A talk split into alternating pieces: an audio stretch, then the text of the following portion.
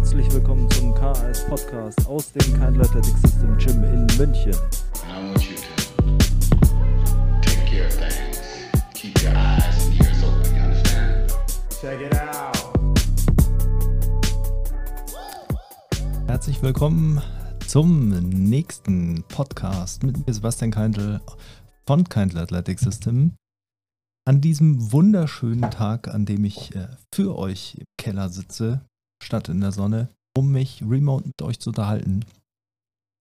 Denn äh, es gibt wieder etwas, was mir auf der Seele liegt und was ich denke, was teilenswert ist, gerade eigentlich für alle, nicht nur für die Coaches, eigentlich für alle, die eben gerne trainieren und sich mit Training beschäftigen. Und zwar das, was uns am meisten beschäftigt oder äh, womit wir am meisten konfrontiert werden, wenn wir auf Social Media sind, und zwar Übungen.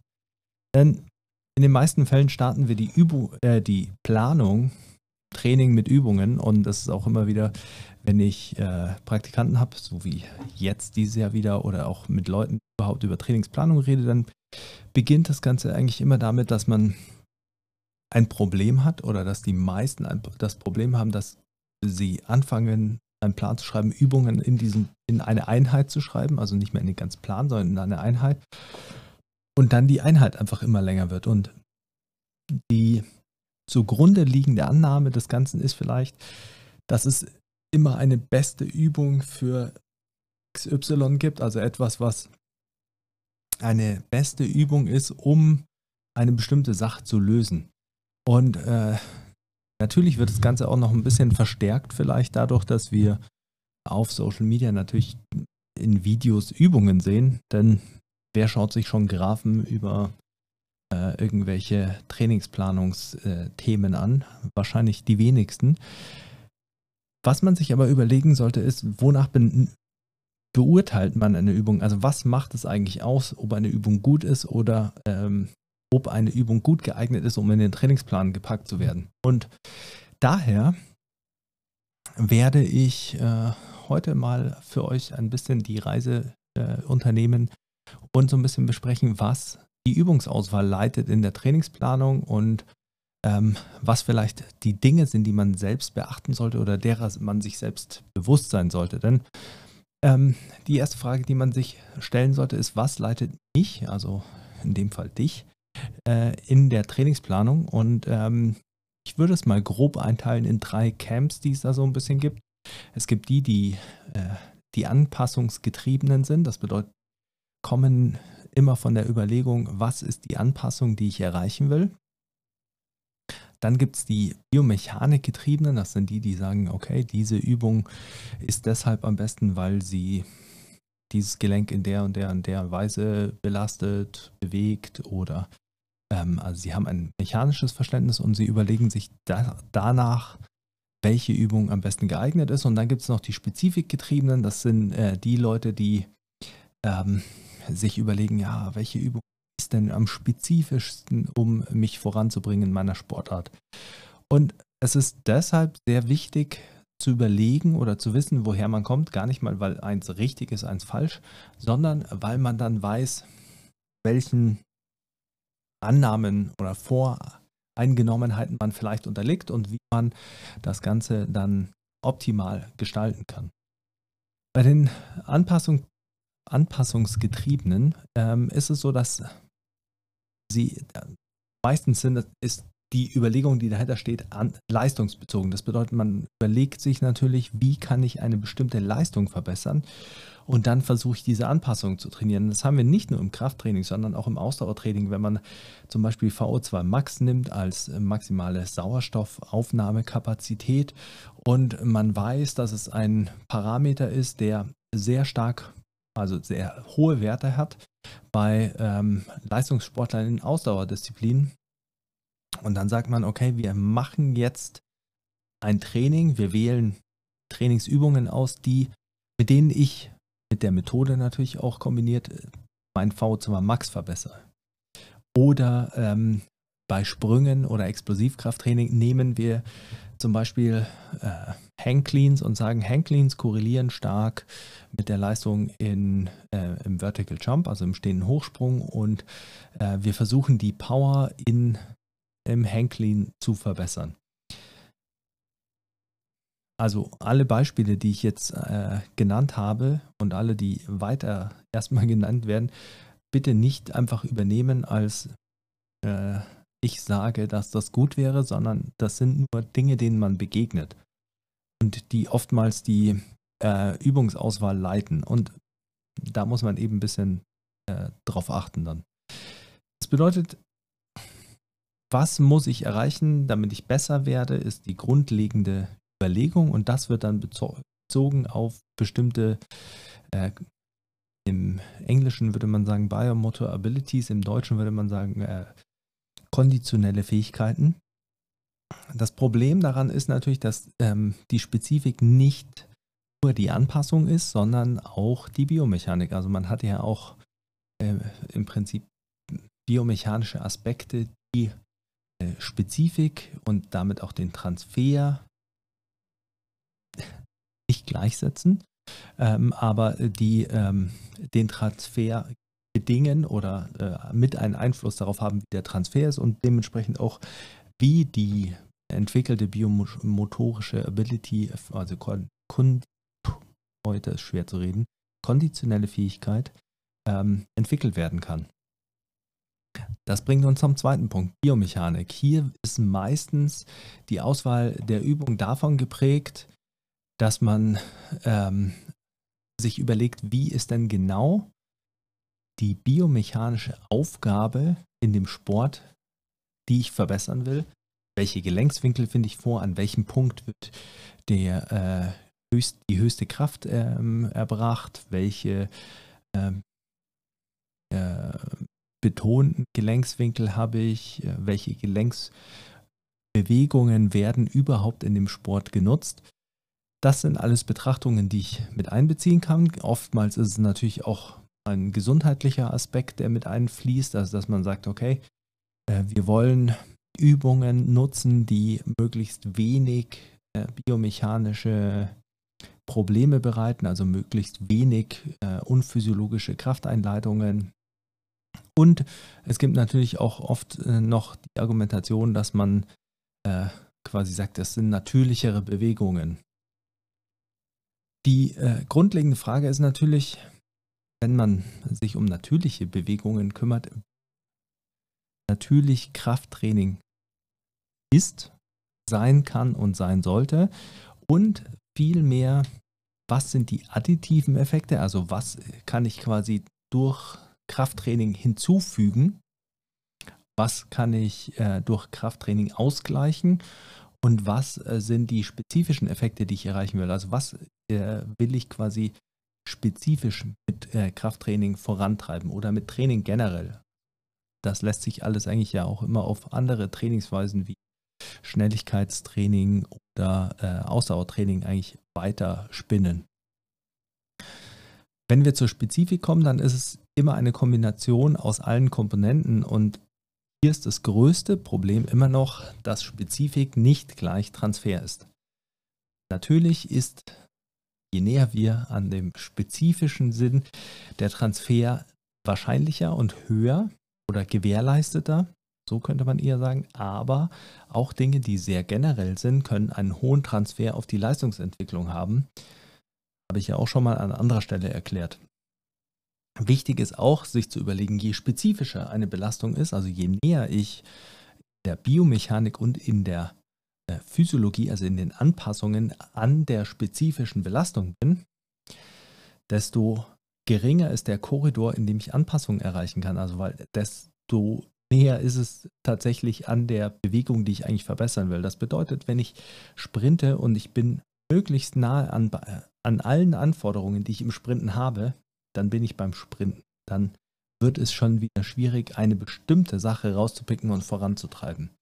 Das ist so eine Krux der Spezifik, ähm, die man natürlich an anderer Stelle angehen muss, weil das ein sehr ausladendes Thema ist und äh, sehr viel damit zu tun hat, wie man quasi grundlegende Überlegungen zur Trainingsplanung anstellt.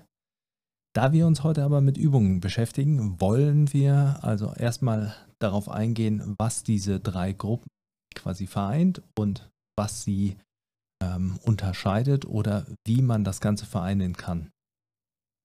Wir haben bei einer Übung immer eine biomechanische äh, Ebene. Also wir müssen uns immer überlegen, welche Gelenke werden wie be bewegt, wie steht es in Relation zu dem, was wir entwickeln wollen, wenn wir für eine Sportart zum Beispiel trainieren oder eine bestimmte Leistung. Und wir haben immer eine Anpassungsebene. Das bedeutet, wir müssen uns auch überlegen, wie kann ich diese Anpassung dieser Übung auch erreichen. Gut ist das möglich. Und äh, dementsprechend, wie gut kann ich diese Übung auch für die Anpassung nutzen, die ich erreichen möchte. Beide Ebenen sind immer vorhanden. Und natürlich wird diese Übung dementsprechend anhand dessen, sie in der Anpassung gerankt ist und wie sie in der Biomechanik gerankt ist, auch ähm, unterschiedlich sich auswirken auf den Übertrag, also unterschiedlich spezifisch sein. Wir können also festhalten, und das ist vielleicht äh, super banal, aber eine der Sachen, die in den meisten äh, Fällen irgendwie nicht zusammengebracht wird. Wir können eine Übung nicht nur biomechanisch betrachten, ohne andere Ebenen auszublenden. Wir können eine Übung nicht nur anhand der Anpassungen äh, betrachten, ohne andere Ebenen auszublenden. Und wir können eine Übung nicht nur anhand der Spezifik betrachten, nicht nur ohne andere Ebenen auszublenden, sondern ohne andere Möglichkeiten der Weiterentwicklung anzubieten gehen oder zu überlegen. Daraus entspringt eigentlich die Frage, sollte ich überhaupt in der Planung mit Übungen beginnen und was ist der erste Schritt, den man in der Planung macht? Sollte man vielleicht einfach erst Sätze und Wiederholungen planen und dann die Übungen? Denn warum setzt man sich hin und schreibt erst die Übungen hin und dann, wie viel Sätze und Wiederholungen ma machen sollte. Man könnte sich ja eigentlich auch überlegen, ah, okay, ich will Maximalkraft trainieren. Maximalkraft äh, mache ich, fange ich an in Woche 1 mit 5 mal 3 mit äh, 90 Prozent, keine Ahnung. War jetzt ganz random, aber ich will über 90 Prozent liegen, weil ich äh, nur die neuronale Anpassung von Maximalkraft erreichen will und dementsprechend ähm, wähle ich dann meine Sätze und Wiederholungszahlen aus und über die Wochen die Steigerung und hinterher suche ich mir dann eine Übung aus. Könnte man ja auch machen. Warum machen es die meisten nicht? Weil beides irgendwie verwoben ist. Man muss sich ja überlegen, welche biomechanischen Aspekte will ich erreichen und welche physiologischen Aspekte will ich erreichen. Ähm, ein Beispiel, wie das vielleicht auch verwoben ist, ist, wer will äh, tatsächlich Dreier äh, Beinstrecker machen, schwer, irgendwie REA 1 und äh, wer will irgendwie 20er Wiederholungen, maximale Hürdensprünge machen und wer hält das für sinnvoll. Es gibt also bestimmte Belastungsnormative, die für Anpassungen wichtig sind oder die mit Anpassungen zusammengehen und es gibt bestimmte Anpassungen, die mit bestimmten Übungen harmonieren. Wir können also festhalten, dass äh, beides voneinander nicht unbedingt zu trennen ist. Und das ist sicherlich auch ein Grund, warum, wenn wir mit Übungen anfangen in der Planung, immer bestimmte Progressionen nachfolgen, die wir dann einbauen, weil das gekoppelt ist an eine Übung, die wir machen, weil man eben herausgefunden hat, das funktioniert mit der Übung gut und äh, indirekt ist eine Übung eben immer geeignet für eine bestimmte Anpassung. Also eine Kniebeuge wird äh, immer eine gute Kraftanpassung äh, hervorrufen können, aber sie wird die beste Explosivkraftanpassung hervorrufen können und äh, sie wird, war jetzt schwierig ausgedrückt, aber es ist meisten Fällen nicht geeignet, Explosivkraft alleine herzustellen oder zu verbessern. Und eine Kniebeuge ist vielleicht auch nicht das optimale äh, Trainingsmittel, um Ausdauer zu erreichen.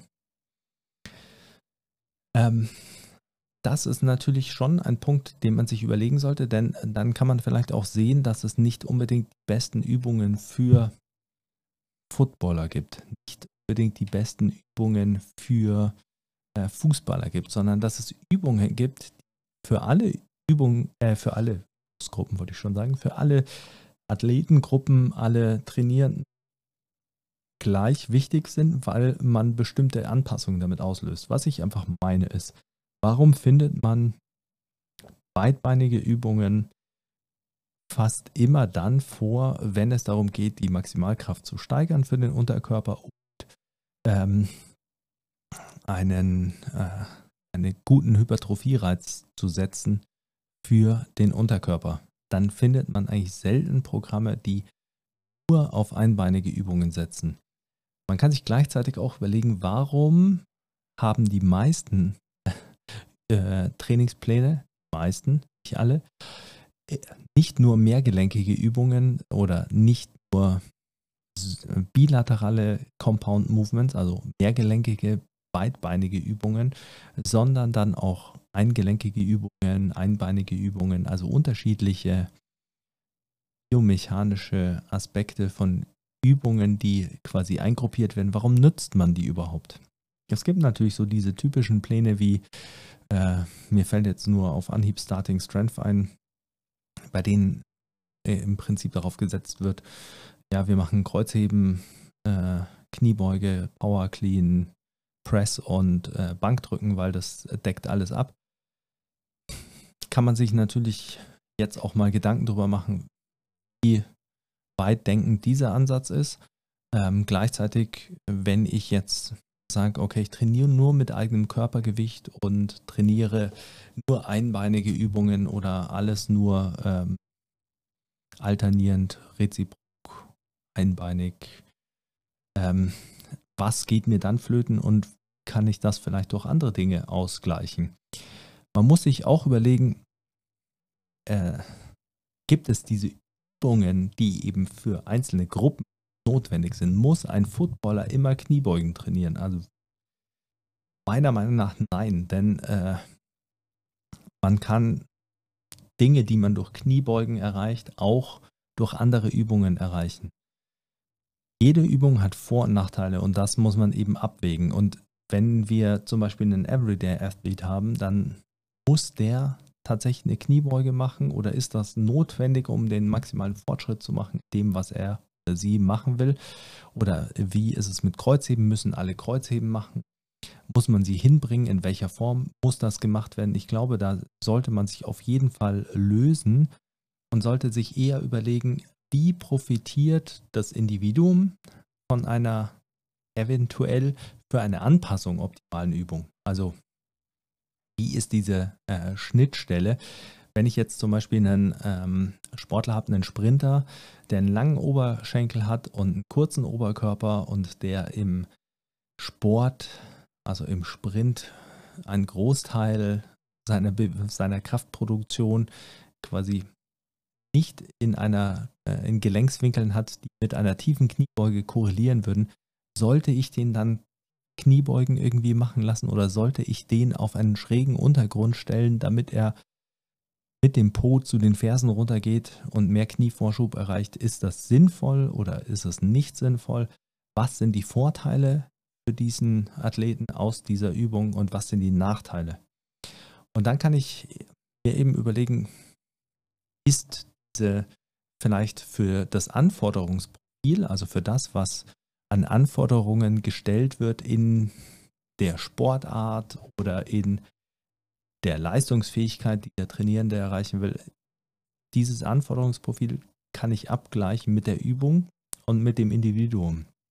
Das bedeutet, man hat vielleicht für äh, Footballer einen Übungskatalog, wo man sagt, das sind Top-Übungen, mit denen kann ich alle Anforderungen wie Maximalkraft, äh, beidbeinig, einbeinig, ähm, äh, Oberkörper, Maximalkraft im horizontalen Drücken, keine Ahnung, wie ihr das einteilen wollt, kann oder wie ihr das Anforderungsprofil aufstellt. Das kann ich alles erreichen.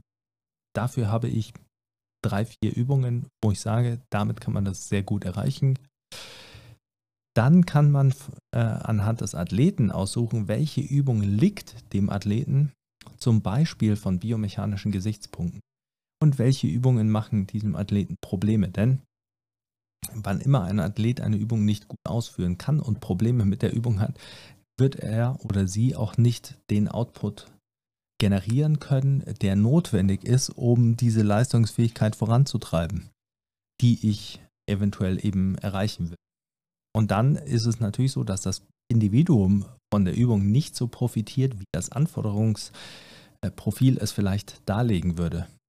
Und dann muss man sich ähm, überlegen, welche Übungen bieten die Punkte, die ich im Plan erledigen will. Also welche Übungen kann mein Gegenüber, mein Trainierender, mein Athlet, meine Athletin so ausführen, dass das auch rauskommt, was die Anpassung auslöst, die ich erreichen will. Und ähm, hier gibt es sicherlich ähm, eben Übungen, die generell für Anpassungen gut sind und es gibt dann eben Übungen, die für ein Individuum gut sind. Und man kann sich das so ein bisschen vorstellen wie zwei Schnittmengen. Und innerhalb dieser zwei Schnittmengen, äh, zwei Kreise mit einer Schnittmenge natürlich, äh, innerhalb dieser Schnittmenge befindet, befinden sich die Übungen, die eben gut geeignet sind für das Individuum und für die allgemeine Anforderung, die dem Individuum gestellt wird. Und ich habe das auch versucht in meinem äh, Assistance für Powerlifting äh, Post oder den Posts festzuhalten. Natürlich muss ich mit bestimmten Übungsgruppen wie Assistance Lifts, deren Aufgabe halt nicht ist, äh, irgendeine Leistungsfähigkeit primär voranzutreiben, sondern sie zu ermöglichen und zu untermauern, äh, mit diesen Unter Untergruppen oder mit diesen Übungsgruppen muss ich eben vielleicht auch Probleme abpuffern, die generiert werden durch Übungen, mit denen ich die Leistung voranbringe.